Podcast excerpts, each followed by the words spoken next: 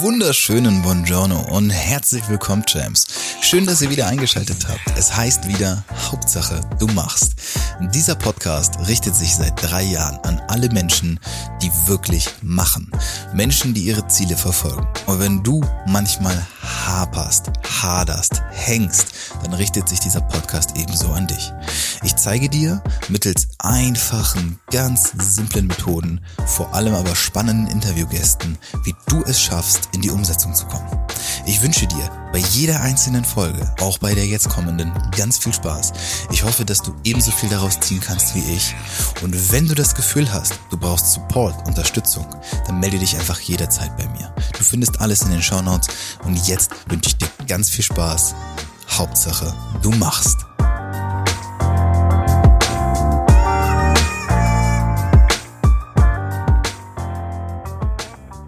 Einen wunderschönen guten Tag und herzlich willkommen, Champs. Schön, dass ihr da seid. Es ist mal wieder soweit. Eine neue Folge ist da und wie soll es anders sein? Auch ein neues Interview. Ich habe einen Gast, den ich, oh Wunder, oh Wunder, natürlich, mal wieder über bei durch Clubhouse kennengelernt habe. Dieser jemand ist, wie ich finde, doch er, er geht einem interessanten Beruf nach. Er ist von, ich sag mal, er ist vom Berufswegen Schatzsucher. Ja, das ist vielleicht das, was dem noch am nächsten kommt, äh, was er, was es damit auf sich hat und, und was der so treibt, der Kerl. Das wird uns bestimmt gleich selbst erzählen. Aber erstmal sage ich Moin Moin in den Norden. Das ist nämlich noch gerade so der Norden, da wo er sitzt in Hannover. Und herzlich willkommen, schön, dass du da bist. Hallo Daniel. Hallo Christoph, vielen Dank für die Einladung und schöne Grüße aus dem Hamburger Parkplatz Hannover. Genau, also, den, den kenne ich immer nur mit Bremen, den Witz. Äh, ja, gibt es auch für Hannover. Ja, ja. Das, ist, das ist das Schönste an Bremen. die Autobahn nach Hamburg. ich ich habe mal in, einem, äh, in einer Facebook-Gruppe in Göttingen gefragt, wo man in Göttingen gut feiern gehen kann. Und dann sagte jemand in Kassel. Das fand ich amüsant. Hat mir gefallen. Naja, egal. Also herzliche Grüße aus Hannover und äh, ja, genau, wir haben uns über Clubhouse kennengelernt. Ja. Das finde ich toll. Das ist äh, ein, ein Fundus an interessanten Persönlichkeiten doch. Ja, das, genau so kann man das beschreiben, weil genau das ist es. Das habe ich äh, festgestellt. Also ich, ich weiß ehrlich gesagt gar nicht, wie viele Leute mittlerweile schon hier jetzt zu Gast waren, die darüber, die ich darüber kennengelernt habe. Mhm. Ähm, das ist schon verrückt, weil natürlich, ist, ich bin dort ja auch mit Leuten in Kontakt getreten, die ja sonst nie auf meinem Radar erschienen ja. sind. Und ich denke, du gehörst da definitiv zu. Ähm, ich würde mal sagen, wir machen es mal so, dass du mit eigenen Worten beschreibst, wie dein Alltag aussieht und was du machst. Und ich glaube, dann kommen wir der Sache mit dem Schatzsuchen auch schon näher. Ja, sehr gern. Ähm, wenn ich gefragt werde, was ich beruflich mache, dann sage ich nicht, dass ich Schatzsucher bin, sondern Schatzverstecker. Das ah. trifft es noch etwas genauer. Ähm, viele haben vielleicht schon mal das Wort Geocaching gehört. Die meisten wahrscheinlich irgendwo mal gehört, kennen irgendjemand, der das macht. Für die, die es nicht kennen, das ist so eine Art Schnitzeljagd, die man mit Hilfe des Smartphones oder GPS-Gerätes spielt. Grundprinzip ist, Spieler verstecken kleine oder größere Schätze an möglichst interessanten Orten, messen die Geokoordinaten ein und machen diese Koordinaten auf einer Plattform respektive einer App äh, verfügbar für andere Spieler und dann können andere Spieler losgehen und nach diesen Schätzen suchen. Das ist das Grundprinzip des Spiels. Das Spiel habe ich leider nicht erfunden. Das gibt schon seit fast 21 Jahren. Aber ich habe seit elf Jahren eine Firma, die unterschiedliche Dienstleistungen auf Basis dieses Spiels anbietet. Also wir nutzen dieses Spiel zum Beispiel im Kontext von Team-Events, Betriebsausflügen, ähm, Sommerfesten, Weihnachtsfeier und so weiter. Das heißt, wir machen maßgeschneiderte Schnitzeljagden für Unternehmen als Incentive. Ja. Ähm, darüber hinaus habe ich ein Reisebüro speziell für Menschen, die dieses Spiel sehr, sehr gerne spielen. Und für die kuratiere ich dann Reisen rund um die Welt. Also von Brasilien über Tschernobyl bis nach Südostasien haben wir da schon 95 verschiedene Länder bereist und becached. Das ist also eine Nische in der Nische, ja. ein sehr, sehr spezialisiertes Reisebüro äh, mit einer sehr kleinen Zielgruppe, aber die ist dafür sehr, sehr treu. Also mhm. ich, ich würde die Anzahl der Menschen, die ihren kompletten Urlaub unter Geocaching-Gewichtspunkten planen und auch ihr komplettes Freizeitbudget dafür aufwenden, auf so 10.000 Personen in Deutschland, Österreich und der Schweiz beziffern. Ja. Also das ist eine kleine Nische, aber die kommen halt jedes Jahr wieder mit. Unser treuester Fan hat bislang 14 Reisen mit uns gemacht. Der war mit uns in über 50 Ländern und das ist schon cool. Wahnsinn. Und das dritte, was wir machen, ist, äh, wir machen Marketing auf Basis des Spiels Geocaching. Denn ja. es ist so ein bisschen so ein Naturgesetz, wenn du irgendwo einen Geocache versteckst und veröffentlicht, dann kommen da wenige Minuten später Menschen hin und suchen den. Mhm. Das funktioniert immer.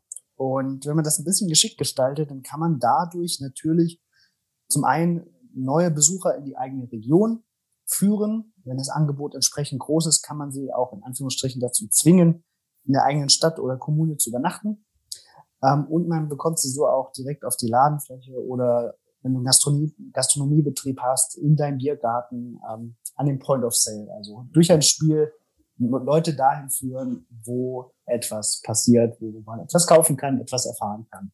So. Und dann auch, auch damit sind wir sehr, sehr nischig unterwegs, sind die einzige Geocaching-Marketing-Agentur der Welt, meines Wissens nach. Konkurrenzlos. Wahnsinn. Ja, also ich kannte Geocaching tatsächlich auch schon, bevor ich dich kennenlernte. Das, äh, mhm. weil ich das auch schon mal teilgenommen habe hier in Hamburg. Ähm, und ich finde es, also es macht mega Spaß auf der mhm. einen Seite. Ja, es ist herausfordernd, das ist ja mit vielen Rätseln auch immer daher.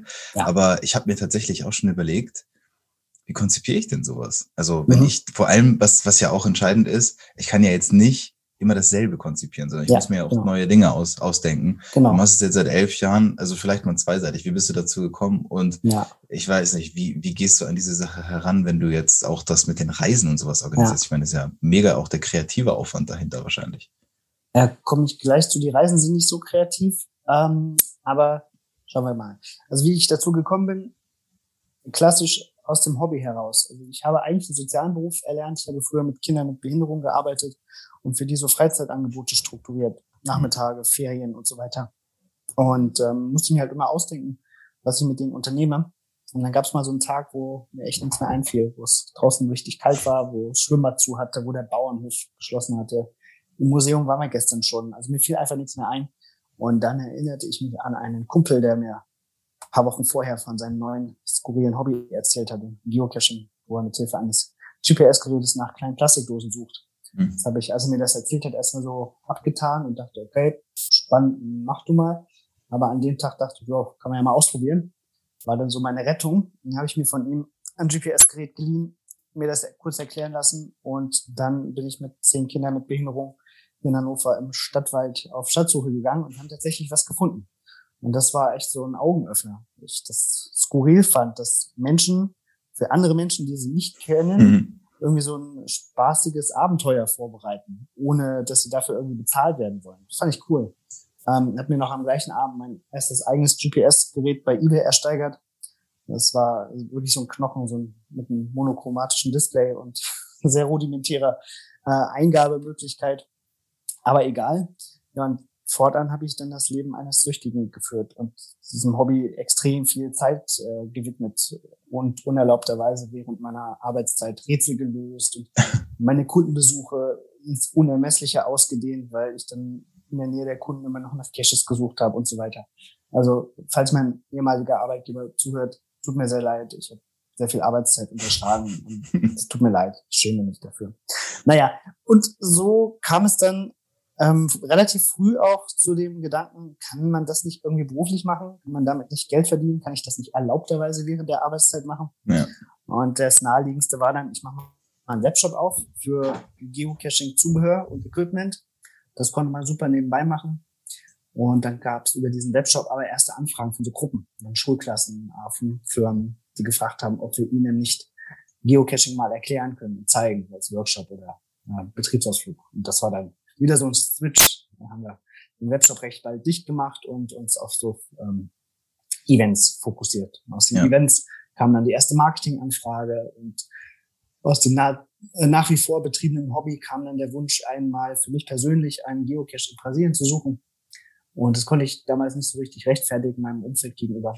Und habe dann gedacht, ich kann ja nicht der Einzige sein, der diesen Cache suchen will.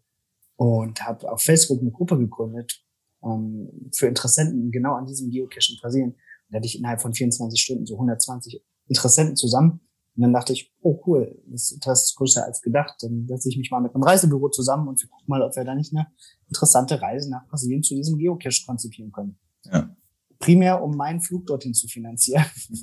Es muss ein, irgendein Antrieb muss es geben. Ja, genau, richtig. Also ich wollte diesen Geocache finden, ähm, habe das geschafft, äh, kostenneutral, nicht nur kostenneutral, sondern auch mit einem fünfstelligen Gewinn am Ende.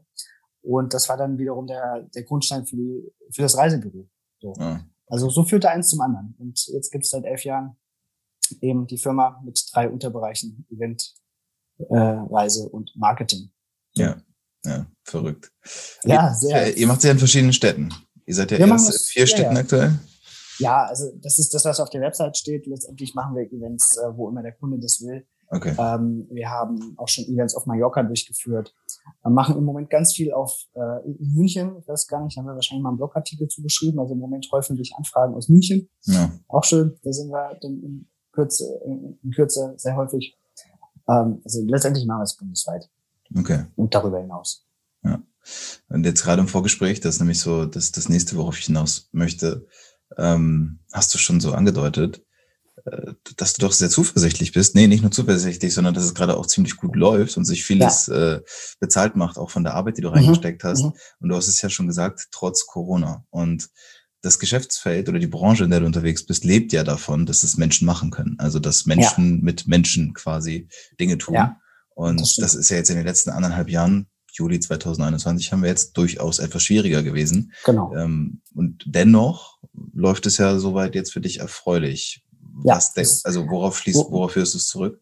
Also man muss es etwas differenziert betrachten. Ähm, unser Bereich Events lief in den letzten anderthalb Jahren nicht so gut. Also ja, man kann kein Firmen, Firmen-Event machen mit 50 Personen, äh, wo man dann gemeinsam irgendwie irgendwelche Rätsel löst. Das war halt nicht, das lief nicht. Ja. Ähm, auch Reisen haben wir nicht gemacht und das auch teilweise sehr schmerzhaft. Also unsere größte Reise war für letztes Jahr äh, August angesetzt. Da hatten wir fast 100 Teilnehmer, die mit uns gemeinsam nach Seattle zum Geocaching-Geburtstag reisen wollten. Okay. Diese Reise haben wir dann einmal verschoben, Corona-bedingt, auf dieses Jahr. Und jetzt wurde aber diese große Feierlichkeit dort in Seattle verschoben auf nächstes Jahr. Die, mhm. Dementsprechend wurde auch unsere Reise erneut verschoben. Und das ist dann irgendwann nicht mehr realistisch. Ne? Du kannst dann den Kunden nicht sagen, so, äh, Geld liegt jetzt seit anderthalb Jahren hier, wir lassen es noch ein, noch ein Jahr hier liegen äh, und dann reisen wir vielleicht. Ja, ja, ja. weiß ja nicht, wie sich das entwickelt. Also da haben wir dann tatsächlich ähm, diese Reise abgesagt und 19 andere Reisen auch und die entsprechend eingeplanten Umsätze und Gewinne dann auch nicht realisieren können, logischerweise. Mhm. Und das ist schon sehr schmerzhaft. Und dazu kommt noch das Rückabwickeln einer solchen Reise verursacht halt auch nicht unerheblich viel Aufwand. Ja. Teilweise sind Dienstleister wie Busunternehmen oder Hotels vor Ort auch Konkurs gegangen. Das heißt, unsererseits angezahlte Beträge kriegen wir nicht mehr zurück ähm, müssen aber gleichzeitig, um natürlich unsere Kunden auch langfristig halten zu können, denen ihr Geld zurückzahlen. Und das ist eine absolut blöde Situation. Ja. Uns fehlt Geld, wir müssen aber ganz viel Geld bezahlen und ich muss Mitarbeiter bezahlen, ähm, die dafür sorgen, dass Geld aus dem Unternehmen abfließt. So. Also diese beiden Bereiche liefen echt beschissen, kann man mal so sagen. Aber der Bereich Geocaching Marketing, der ist enorm gewachsen und ähm, stark angestiegen, weil ganz viele Städte gemerkt haben, oh, die ganzen Vermittlungsangebote, die wir so haben, so Stadtführung und solche Sachen, das geht alles unter Corona-Bedingungen nicht. Aber Menschen möchten trotzdem raus, die möchten trotzdem was machen, alles dazu. Was machen Menschen? Sie gucken äh, auf ihrem Smartphone im App Store, was gibt es denn für Möglichkeiten? Da sind ganz viele auf Geocaching gekommen. Geocaching ist halt ein Spiel, was du alleine machen kannst, was du mit, der, mit dem eigenen Hausstand, mit der eigenen Familie machen kannst. Du musst dich dazu nicht in, in einem Verein anmelden oder ja. einer Gruppe anschließen. Ähm, also Geocaching hat durch Corona extrem gewonnen als Individualspiel, als Individualsport. Und das haben viele Städte gemerkt und haben dann bei uns angefragt, ob wir ihnen nicht ein stadtweites Geocaching-Konzept entwickeln können. Und das können wir natürlich. Und da haben wir durch Corona Städte wie Bremerhaven, ähm, verschiedene Museen in Hamburg, die Stadt Reutling in Baden-Württemberg, St. Wendel im Saarland, all diese Städte haben wir als Kunden gewinnen können und machen für die relativ große Konzepte, können dann entsprechend auch eine recht große Rechnung schreiben. Mhm. Und darauf haben wir einfach den Fokus gesetzt. Darauf habe ich meine Akquisebemühungen umgeleitet. Ähm, also gar nicht mehr über Events gesprochen, sondern wirklich nur noch über Geocaching als Marketing-Tool. Und das hat sich bezahlt gemacht. Also dadurch konnten wir die anderen beiden Bereiche quersubventionieren. Ich musste niemanden entlassen. Ich konnte sogar noch eine Stelle schaffen, eine Vollzeitstelle. Das ist stark. Sicherlich nicht ganz ähm, üblich in, in, so einer weltweiten Pandemie. Da ja. freue ich mich drauf oder drüber ähm, und blicke nach wie vor optimistisch in die Zukunft. Mhm. Was ich bei dir raushöre, kannst du bestätigen, oder vielleicht auch nicht, ist, ähm, ich höre raus, okay, da hatte jemand, da hatte jemand ein Hobby entdeckt, das hat er Aha. sich irgendwie zu Herzen genommen, mhm. überlegt, wie kann ich damit dann auch Geld verdienen, damit ich vielleicht auch nicht meinen Arbeitgeber die ganze Zeit ankacken muss. Und jetzt hat das ja doch ganz gut funktioniert. Wie mhm. viel. Plan steckte denn von Anfang an dahinter? Mit Null. dem auch mal heute, zehn, zwölf Jahre später, wirklich auch Mitarbeiter zu haben, Geld zu verdienen, etc. Hätte ich nie gedacht. Also ich habe den Webshop aufgemacht und gedacht, es ist so ein bisschen nett nebenbei. Ja, man kann durch Geocaching auch recht viel Geld ausgeben. Ja, ja. Der Keller ist voll mit Ausrüstung, mit Schlauchboot, mit Kletterkram, mit Warthosen, verschiedenen Taschenlampen und so weiter. Also da kann man wirklich viel Geld lassen, wenn man für interessante Geocaches auch mal in ein anderes Bundesland oder ein ganz anderes Land reist, kommen Reisekosten dazu. Ja. Also Grundgedanke war, ich mache jetzt so einen Webshop auf und versuche damit das Hobby so ein wenig zu refinanzieren. Das war alles, was ich damit vorhatte. Ähm, dass ich wirklich mal dann meinen Hauptjob kündigen kann, dass ich irgendwann mal zehn Angestellte habe, so wie das jetzt der Fall ist, dass wir äh, so ein letztendlich Markteröffner und Marktführer in unserer Nische sind. Das hätte ich nie gedacht. Also das weiß nicht. Wir haben Hannover zur Geocaching-Welthauptstadt gemacht. Also die kom komplette Community aus den USA, aus Neuseeland, aus UK, aus Niederlanden, die haben Hannover auf dem Schirm. Wir reden, reden auch viel darüber. Ne? Ich lade auch regelmäßig ähm, so Geocaching-Influencer ein. Die sind nicht ganz so groß, aber der größte Geocaching-YouTuber, der hat so 60.000 Abonnenten. Den mhm. lade ich einmal im Jahr nach Hannover ein oder nach Deutschland, damit er unsere Arbeit über Vlogs dokumentiert. Und das hat so sehr dafür dazu geführt, dass wir Hannover so auf der, auf der Weltkarte für die komplette Community verankert haben.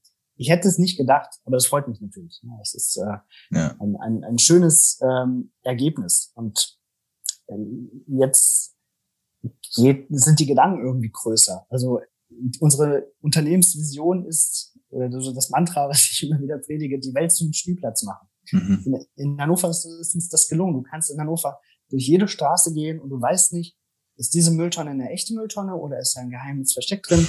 ähm, diese Telefonzelle, äh, kann ich da vielleicht ein Escape Room drin spielen? Dann, es gibt Pflastersteine mit einer zweiten Ebene. Wir haben ganz viele Firmenschilder hier platziert, die dahinter irgendwie so ein Labyrinth haben. Äh, wir haben ganze Autos zu Geocaches umgebaut oder Frachtcontainer. Und man kann nicht durch Hannover gehen, ohne an irgendwelchen äh, versteckten Elementen vorbeizukommen. So ein bisschen wie, wie bei Harry Potter, ne? diese naja. zweite, zweite Ebene oder so ein zusätzliches, äh, eigentlich haben wir die Realität, Realität etwas erweitert. Und das möchte ich gerne überall machen. Hm, verrückt. Und, und hast du denn festgestellt, dass auch irgendwie parallel zu deiner oder eurer Arbeit die die Zielgruppe größer wird, die Community größer wird? Also interessieren sich jetzt heute mehr Menschen dafür, vielleicht auch, weil ihr natürlich jetzt präsent seid und weil ihr das vielleicht auch bekannt gemacht habt? Oder ja. wie, weißt du auch überhaupt, über wie viele man da spricht? Wie viele Menschen ja. da so sich in der Community insgesamt befinden weltweit oder deutschlandweit? Ja, ja. Das, das kann man sagen. Ähm, weltweit gibt es etwa 15 Millionen Nutzerprofile auf der App. Mhm. Ähm, in Deutschland, Österreich und der Schweiz etwa eine Million Spieler. Mhm. Ähm, auch gar nicht so wenig. Und wie viele wir davon generiert haben, das kann ich natürlich nicht sagen. Also ähm, wir haben ganz bestimmt eine ganze Menge Menschen da, dazu äh, begeistert und davon begeistert. Ich mache regelmäßig kleine Workshops darüber. Ich habe eine Airbnb-Experience, wo ich Leuten erkläre, wie das funktioniert, damit sie das Spiel überall anders weitertragen können. Ähm, wir machen regelmäßig, äh, also ich habe eine ganz gute Pressearbeit, würde ich sagen. Wir haben regelmäßig ähm, äh, TV-Appearance und machen darüber sicherlich auch Menschen aufmerksam auf dieses Spiel. Wie mhm. viel das unterm Strich sind, das lässt sich ja nicht beziffern, das kann ich nicht sagen. Mhm. Aber ein weiteres, äh, eine weitere Firmenvision ist so, ähm, wir nutzen immer den Hashtag Sexy Caching. Mhm. Also Geocaching ist so ein bisschen angestaubt tatsächlich. Ne? Das ist 21 Jahre alt. Dadurch, dass man früher so ein teures GPS-Gerät brauchte, mhm. war das eine extrem hohe Einstiegshürde. Ja, du brauchst jetzt erstmal 300 Euro, ja. die du in ein gutes GPS-Gerät investierst, um überhaupt dieses Spiel mal ausprobieren zu können. Und das hat die Zielgruppe ähm, relativ alt gemacht, ne? weil 300 Euro hast du mal nicht eben übrig für so ein Spezial-Gadget. Deswegen ähm, Geocacher, wenn man an Geocaching denkt, hat man oft so einen 50-jährigen, leicht übergewichtigen IT-Spezialisten im, im Sinn. Mit Sandalen mit Sandalen, der in seiner Freizeit mit Cargo Pants und unglaublich viel Equipment am Gürtel. Ja, genau. und Metalldetektor. Natürlich, ja, ja, genau. Ja, klar. Ähm, das ist so das klassische Bild von Geocachern. das möchten wir so ein bisschen auflösen. Wir möchten ja. gerne zeigen, dass, dass dieses Spiel unglaublich vielschichtig ist, dass es einen an tolle Plätze in der Natur bringt, dass, dass man damit äh, Nachhaltigkeit transportieren kann, dass man äh, damit so das Weltentdecken, das Urlaub vor der Haustür, das ähm, meine Umgebung ist selber so interessant, dass ich gar nicht nach Südostasien reisen muss. Ja. ja. Dieses Gefühl, das möchten wir gerne rüberbringen und es in der jüngeren Zielgruppe verankern. Und ich denke, dass uns das ganz gut gelingt. Also was ist denn da? Wie ist denn die Zielgruppe momentan oder jetzt mittlerweile? In welchem? Der durchschnittliche Alter? Geocacher ist im Schnitt 35 Jahre alt, also hm. gar nicht so jung.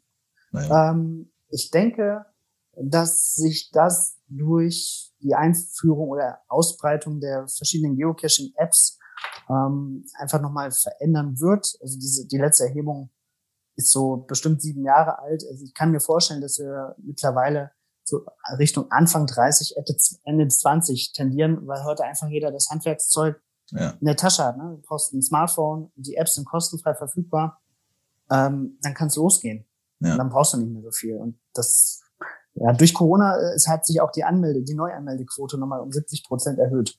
Also ich denke, das, das ist die, die Kehrseite sozusagen, ne? von dem, was mhm. halt dann nicht mehr möglich ist, auch ganz guter Übergang, weil ich da nochmal zurückkommen wollte zu mhm. dem, was ja sich entwickelt hat, auch mit den Städten, was du erzählt hast. Ähm, da ist mir die Frage in den Sinn gekommen, hättest du oder hättet ihr ähm, den Weg auch so gewählt, wenn es kein Corona gäbe, also wenn mhm. es nicht entstanden wäre, wärt ihr dann trotzdem an die Städte ran? War das eh schon ja. so long-term in Planung und es hat sich dadurch ja. einfach jetzt nur so ergeben? Ja, genau. Also da kann man sagen, war Corona ein Katalysator, mhm. ähm, der den eh schon vorhandenen Plan ähm, etwas schneller vorangebracht hat, muss mhm. man sagen.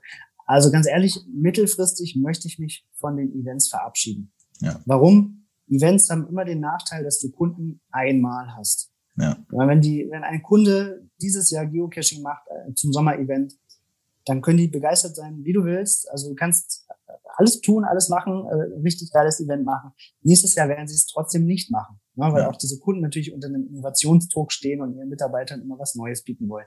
Deswegen machen die nächstes Jahr dann Kochschule, Klettergarten, Kanufahren, was weiß ich, und kommen vielleicht nach fünf Jahren wieder. Und das ist mir nicht nachhaltig genug. Also würde ich mich auf Events fokussieren, dann müsste ich jeden Tag von morgens bis abends nur Akquise machen. Ja.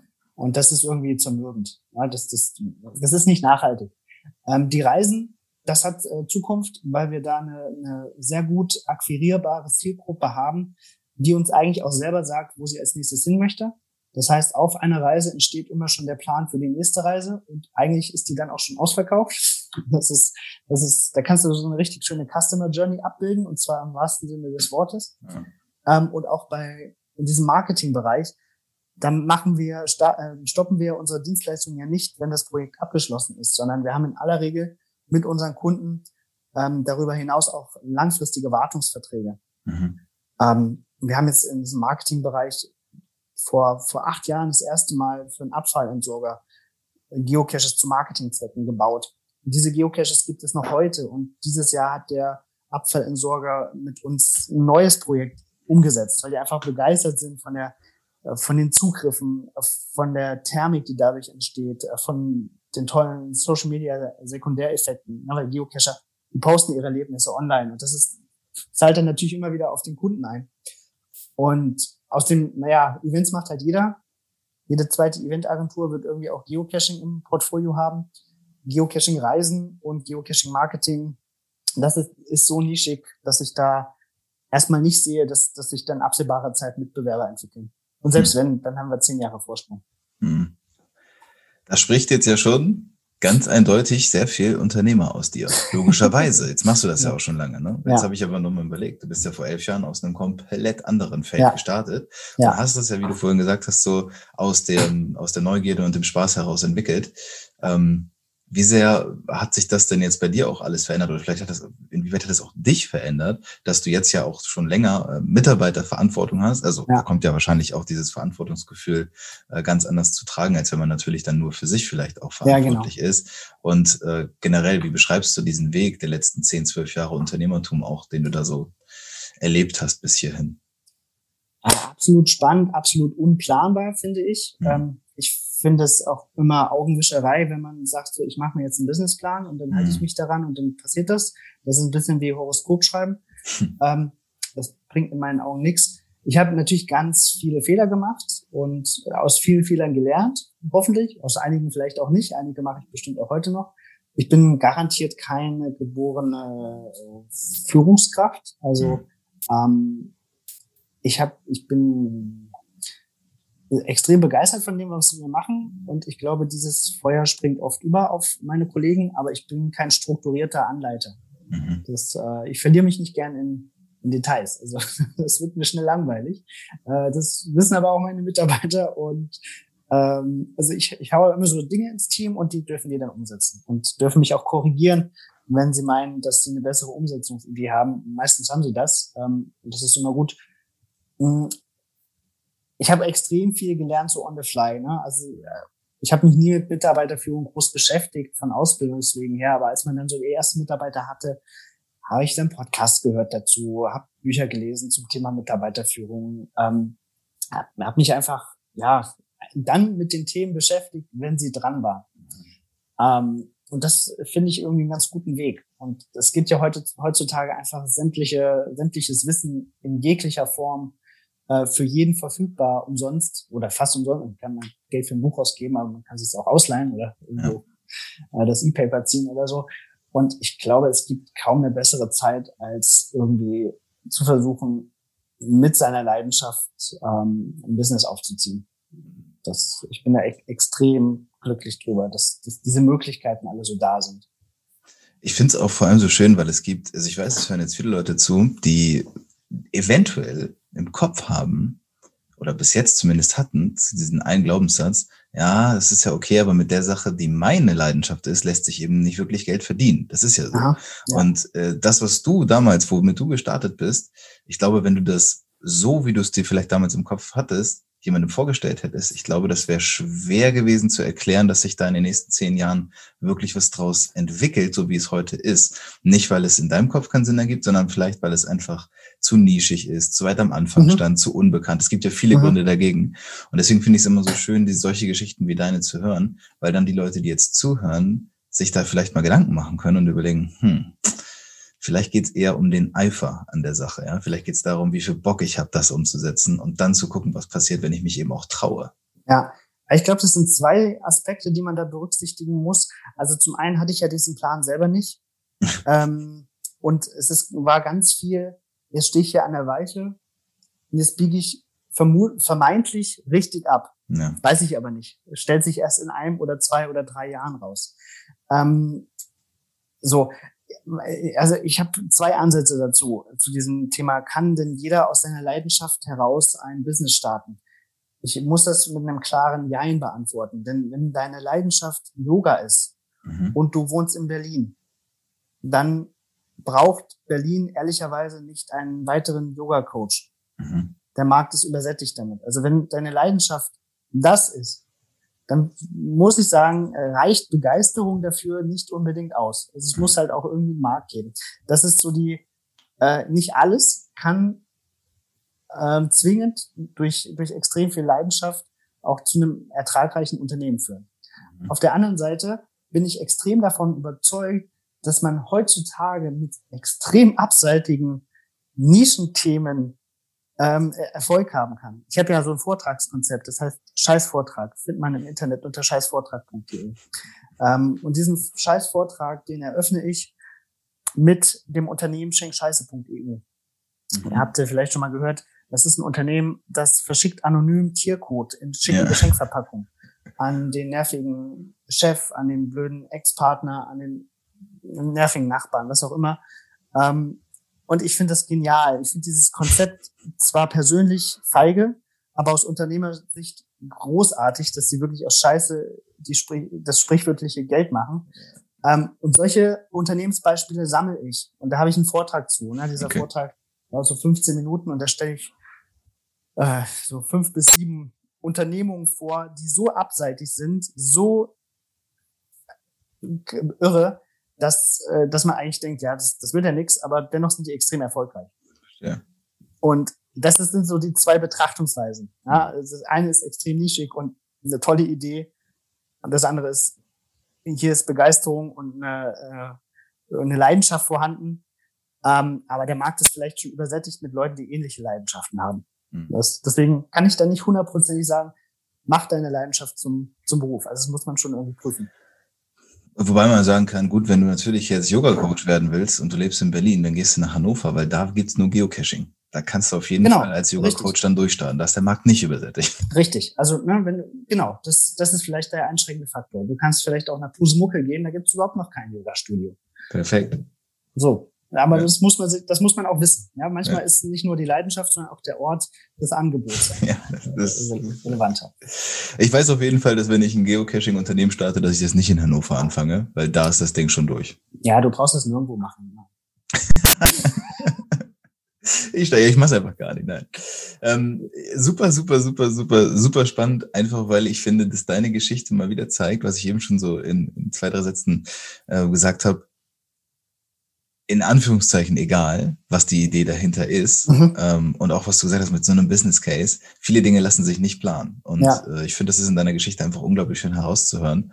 Und natürlich jetzt komprimiert in einer halben Stunde kann man da bei weitem nicht auf alles eingehen, aber wir hauen natürlich ein paar Sachen noch dann in die Show Notes. Ne? Verlinken auch den Scheißvortrag, den will ich mir selbst auf jeden Fall noch mal anhören. Ja. Ähm, und ich finde es einfach super cool, dass, dass, dass du da ja so ein sowas draus gemacht hast aus etwas, wo ich auch, als ich es erstmal gehört habe, dachte so, ja, ist vielleicht ganz nebenbei mal lustig zu machen, aber ich habe mich damit jetzt ein bisschen auseinandergesetzt und ich finde es schon sehr interessant mittlerweile. Mhm. Ich bin sehr angefixt von der Idee. Mhm. Also ich finde es einfach richtig cool und äh, ich danke dir auf jeden Fall für deine Zeit und äh, dass du das mit uns alles geteilt hast.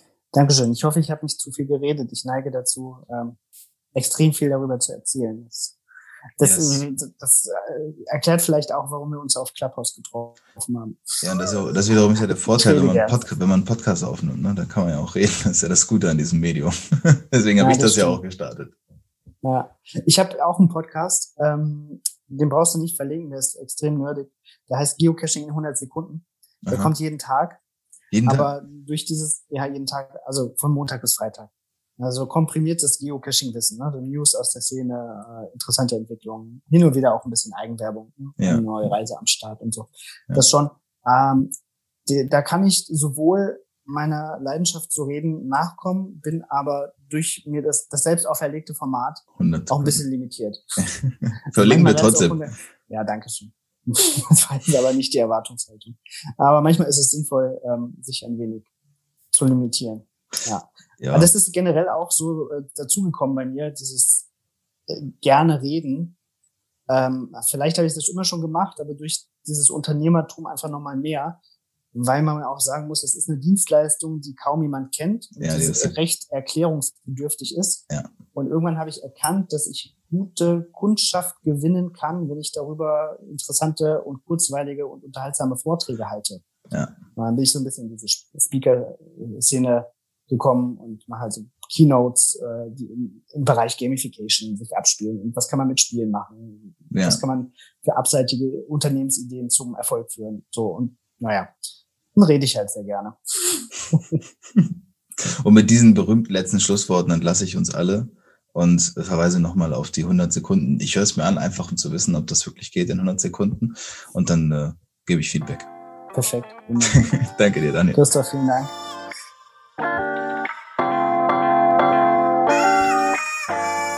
Oh no, ist es schon wieder vorbei? Ja, Champs. Vielen Dank, dass ihr zugehört habt. Schön, dass du dabei geblieben bist und dass du hoffentlich genauso viel daraus ziehen konntest wie ich. Es war mal wieder eine sehr schöne Folge und wenn du das Gefühl hast, du kannst einfach nicht davon genug kriegen, dann kannst du mir überall folgen. Instagram, vor allem aber auch Clubhouse. Dort wirst du ganz viele interessante Talks von mir mitbekommen. Und wenn du davon noch nicht genug hast, melde dich jederzeit bei mir. Wenn du Hilfe bei der Umsetzung brauchst, wenn du dein eigenes Projekt auf, aufziehen möchtest, dann bitte ich dich, bei mir zu melden. Ich kann und werde dir ganz sicher helfen können. In diesem Sinne, bis zum nächsten Mal. Hauptsache, du machst.